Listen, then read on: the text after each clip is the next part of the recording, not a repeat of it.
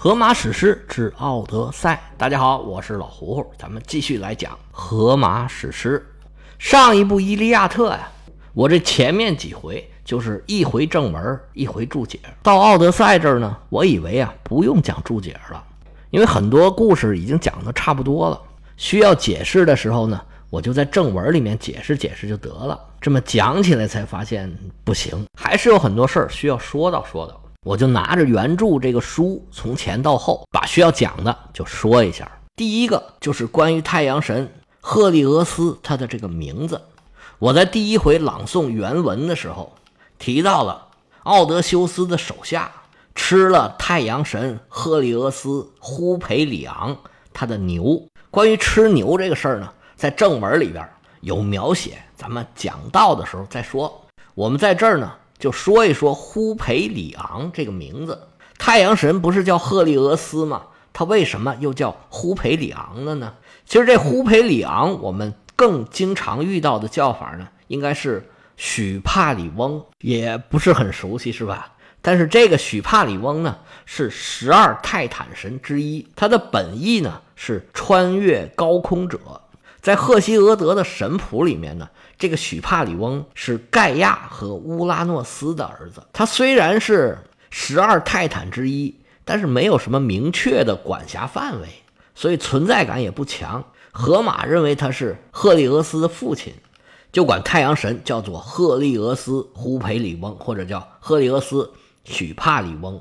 像这种比较边缘的神啊，希腊神话里面有的是，而且呢，越是边缘的，他的身份就越模糊。到底是谁生的呀？他到底有什么传说、什么故事？就越是众说纷纭。而这些没有什么故事的，就经常被些神话的作者编来编去，安排在自己的作品里头。这是第一个。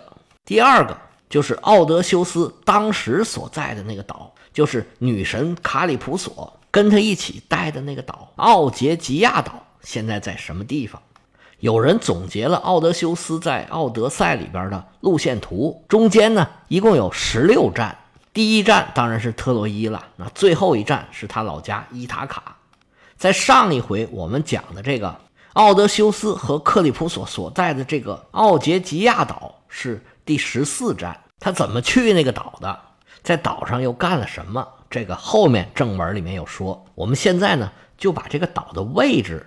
他现在是哪个岛？把这个事儿简单的说一下。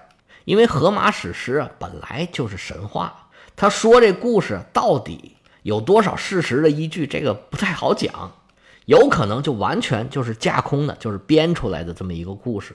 但是因为这个故事啊实在是太有名了，在西方世界谁人不知这个奥德赛的故事啊？于是呢就有不少的小岛来根据书里面的描述啊对号入座，来认领这个名头。这玩意儿有好处的，能挣钱啊！在众多号称自己就是奥杰吉亚岛的这些小岛里边，呼声最高的就是两个，其中一个在克罗地亚，名叫姆列特岛。这个岛上的拱形洞穴，还有各种树，以及盛产红葡萄酒等等吧，跟书里描述的比较像。这个小岛呢，现在已然是旅游胜地了，不能不说。跟《奥德赛》里面的故事是有关系的，不过呼声更高的是另外一个岛，是马耳他的戈佐岛。马耳他就是一个岛国，在西西里岛的南边。马耳他的面积一共也没有多大，三百多平方公里。它主要的面积就是由两个岛构成的，一个是马耳他岛，另外一个就是被认为是更像奥杰吉亚岛的这个戈佐岛。这个地方也是一个风景如画、自然人文的旅游资源都非常丰富的一个地方。著名的美剧《权力的游戏》就在这个戈佐岛上取了很多的景。比起刚才那个克罗地亚的岛，更多的人认为这里才是奥杰吉亚岛。这是第二个事儿。第三个事儿要说一说我们这部书里面很重要的一个人物，那就是奥德修斯的儿子特勒马克斯。这是一个全新的人物。而且也是一个非常重要的人物，这是一个典型的正面角色。以前我们虽然没有提到过他，但是在特洛伊的战争的故事里边，他是早就已经出现过了。那个时候啊，他还是一个婴儿。这个故事呢，不在《伊利亚特》里边，而是在战争之前。那是怎么回事呢？这个还得从奥德修斯的这个人设说起。奥德修斯应该说是希腊联军里边啊智多星的这么一个人设，他的武力值还是可以的，要不然也不可能从特洛伊城里边杀出来两次。而且在《伊利亚特》里面呢，他也打过几仗，表现还是不错的。不过他最擅长的还得说是动脑子，他是一个能言善辩、聪明机智、有雄才大略，而且呢非常的坚韧不拔这么一个人设。但是这都是往好的方面说，这些词儿呢同样也可以是贬义词。你聪明机智嘛，那肯定就是狡猾、老谋深算。能言善辩嘛，那肯定就是油嘴滑舌；有雄才大略，那这样的人呢，他肯定是十分的残酷，十分的冷酷。你要老是儿女情长又爱上头，那是不可能办成大事儿的。那坚韧不拔，认准一个事儿就咬住不放，这样的人呢，他就难免会较真儿，而且呢，经常会有很重的报复心。所以有一利必有一弊，奥德修斯当然也不能例外。奥德修斯的这些人设都是怎么表现出来的呢？那咱们就得从头讲讲奥德修斯的故事。奥德修斯的成名之作就是廷达瑞斯之誓，这是在特洛伊战争之前的故事。当时海伦呢还没有被特洛伊的王子小帅哥帕里斯给拐走，不过他已经被劫走一回了。劫持他的人是雅典国王特修斯，这又是另外一个故事了。我们以前简单的提到过，没有详细讲，以后有机会再讲吧。特修斯把海伦劫走之后呢，海伦有俩哥哥又把他给抢回来了。人是抢回来了，但是海伦的艳名已经四海传扬，所有人都知道斯巴达有一个大美女，就是廷达瑞斯的女儿公主海伦。这一出名还了得，所有的男人全都是蠢蠢欲动。那自我感觉最良好的希腊的各国的国王纷纷来到斯巴达，向海伦求婚啊！嫁给我吧，嫁给我吧！我有这个，我有那个。奥德修斯也在这个求婚者之列，但是大家都想娶这个公主，自然就起了冲突，双方是剑拔弩张，矛盾是愈演愈烈。正在各方是僵持不下的时候，海伦的父亲。也就是斯巴达的国王廷达瑞斯，这个时候也是一个头两个大，不知道怎么办好。奥德修斯一看，嘿嘿，机会来了！他这次来斯巴达凑这个热闹啊，其实是另有所图。咱们揣测他的内心，你说他想不想娶海伦？那肯定是想啊。但是奥德修斯可是个聪明人，他当然有这个自知之明。他伊塔卡呀，就是一个小岛。无论从自身条件，从自家的实力，都没有绝对的竞争力。想娶海伦呢，基本上是没有可能的。他看上的是海伦的堂妹，当然了，也是我们都知道的佩内洛佩。现在西方也有很多女孩起这个名字。这佩内洛佩啊，可能没有海伦那么美貌，但是远远比海伦更加聪明，更加贤惠。从后面的故事来看，佩内洛佩。也是更加忠贞。在西方啊，佩内洛佩就是女德的典范。历朝历代的教科书训诫妇女都会提到佩内洛佩。这个，如果您用现在的女权的观点来看，可能是有点问题。但是如果一个男的娶了一个这样的妻子，那绝对是非常幸福的事儿。当时奥德修斯的目标就瞄准了佩内洛佩。他一看廷达瑞斯这时候正犯愁呢，瞅个空。就找到了这位国王，说：“大王，我有一计，如果您呢依计而行，就能帮您圆满的解决这个问题。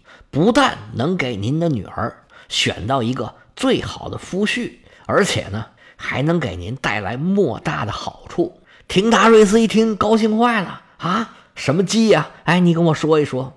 奥德修斯说：“我要说呀，其实也行，不过呢。”嗯，我有一个小小的要求，您要是答应我了，我才能给您出这主意。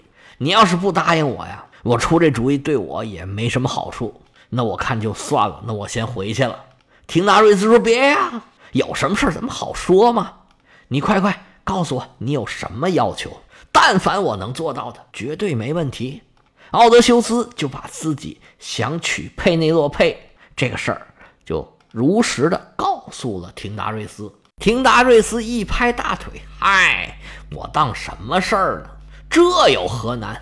只要你出这主意，能帮上我的忙，你这亲事啊就包在我身上了。”奥德修斯自然是满心欢喜，就把这主意啊告诉了廷达瑞斯。这什么主意呢？就是把所有的这些求婚者组织到一块儿。跟他们说，让海伦自己挑选丈夫。你们呢，别争别斗，也别打了，就让当事人，就让海伦公主自己选。她选上谁就是谁，其他人不能有一句怨言。廷达瑞斯就问各位：你们同意不同意啊？在场的所有的国王，你看看我，我看看你，在这情况之下，那能不同意吗？那大家就都同意了。廷达瑞斯说：“你们同意了还不够，要是有人反悔了，他要回来找我找茬，可怎么办呢？为了防止这件事发生，我们这样，我们所有的人都结成了一个联盟。如果谁反悔了，就一起对付他。而且呢，将来如果有谁对海伦和她丈夫不利的话，大家都要帮忙来打这个仗。大家说好不好？在场的这些国王啊。”一听说有道理啊，这就相当于说，大家组成联合国，如果谁不遵守决议，前面说的条件就是联合国的决议嘛，不遵守决议的，那大家就一起打他。所有的这些求婚者纷纷点头说：“行，可以。”廷达瑞斯一看这个场面，就大出了一口长气呀。一场危机被奥德修斯是轻松的化解，最后。海伦相中了阿伽门农的弟弟莫奈劳斯，其他的求婚者呢，也都遵守约定，各自相安无事回家去了。奥德修斯利用自己的头脑，在求婚者的纷争之中渔翁得利，娶了一个好媳妇儿。奥德修斯带着佩内洛佩回到了伊塔卡，俩人是琴瑟和谐，男耕女织，幸福美满，过上小日子了。过了不久，佩内洛佩十月怀胎，生下了一个儿子。这就是咱们前文书讲的这个特勒马克斯。这特勒马克斯啊，在希腊语里面是有意思的，就是远离战争的意思。可以看得出来，俩人都是过日子的人，起儿子的名字都起个这么不想打仗的名字。但是天不随人愿，俩人这好日子没过多久就出事儿了。那就是大家都已经知道的那些事儿。海伦被抢了，莫奈劳斯就找他哥哥。他哥哥是当时希腊最强盛的城邦麦西尼的国王。当时希腊正处于麦西尼文明的时代，麦西尼就是一个最强的城邦。弟媳妇被抢了，这阿伽门农是一定要出头的。这时候他一琢磨，当时不是有廷达瑞斯之誓吗？大家都发誓，如果海伦出了什么事儿。大家一起帮忙，那现在就触发了这个廷达瑞斯之誓成立的条件了。海伦现在被拐走了，那我们要去讨伐特洛伊。按照这个誓言，所有人必须跟我一起出征，完成这个远征任务。于是阿伽门农就开始组织希腊联军，给各个城邦发出集结令，说某年某月某日，你们呢必须派多少多少兵。开着船来到哪儿哪儿啊？我们一起集合，到时候我们一起出发去攻打特洛伊，把海伦抢回来。别忘了，你们当时啊可是发了誓的。这个召集令一出啊，各种性格就反映出来了。有的城邦是痛痛快快的就派出军队，有的城邦呢磨磨唧唧的也派出军队了，有的城邦是迫于阿伽门农的势力。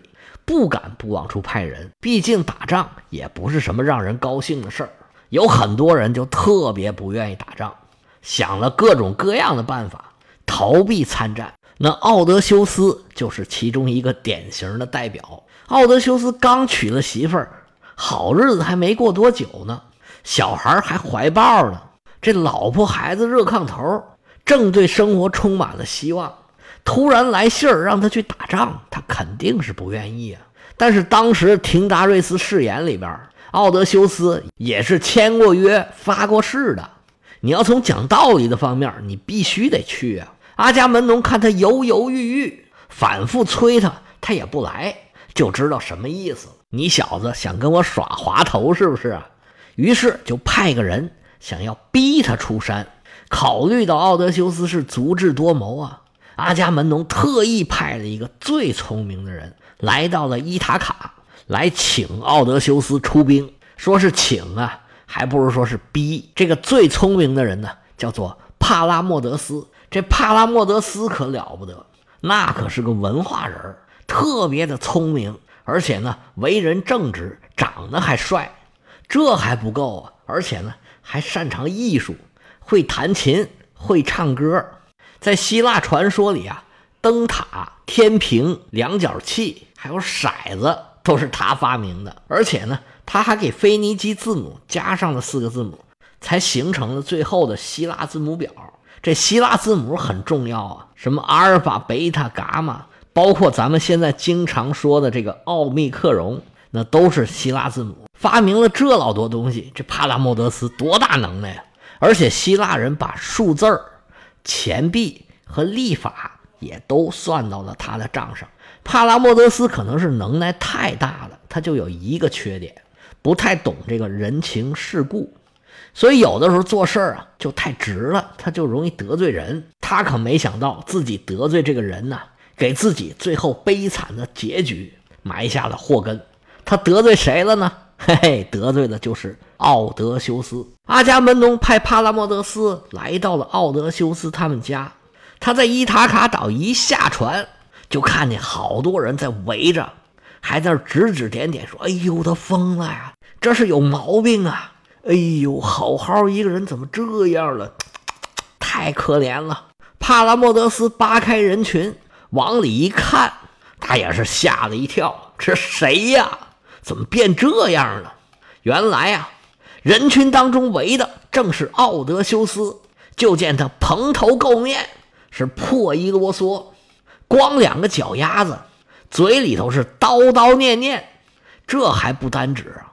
好笑的是呢，他把一头牛和一头驴一起套着，在那儿犁田呢，一边犁一边往田里面撒种子。因为那牛和驴它也不对劲呢。这犁拉的是歪歪扭扭，这个别扭啊！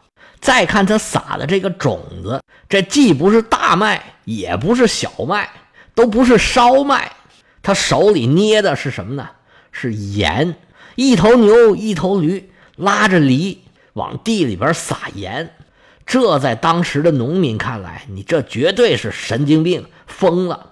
地里头撒盐就长不了庄稼了呀。对农民来说，你霍霍土地，这就是自杀行为。帕拉莫德斯一边看一边琢磨，这家伙又搞什么幺蛾子呢？走上前去，一拍奥德修斯的肩膀。奥德修斯一回头，嘿嘿，冲他一傻笑，然后啊，继续拉犁，继续撒盐。帕拉莫德斯一看他的眼神儿，嘿嘿冷笑啊，说：“奥德修斯，奥德修斯，”骗得了别人，你可骗不了我。你不就是不想离开家去跟着打仗吗？今天你遇上我，你是去也得去，你是不去也得去。帕拉莫德斯是噔噔噔噔紧走了几步，来到了奥德修斯他们家。佩尼洛佩抱着自己的孩子还在那玩呢。帕拉莫德斯是二话不说，扑哧就把孩子抢过来抱在怀里，转身就走。佩尼洛菲急坏了：“你要干嘛呀？你抱我孩子干嘛呀？”帕拉莫德斯也不理会。要想知道帕拉莫德斯是意欲何为，奥德修斯又是能否参战，我们且听下回。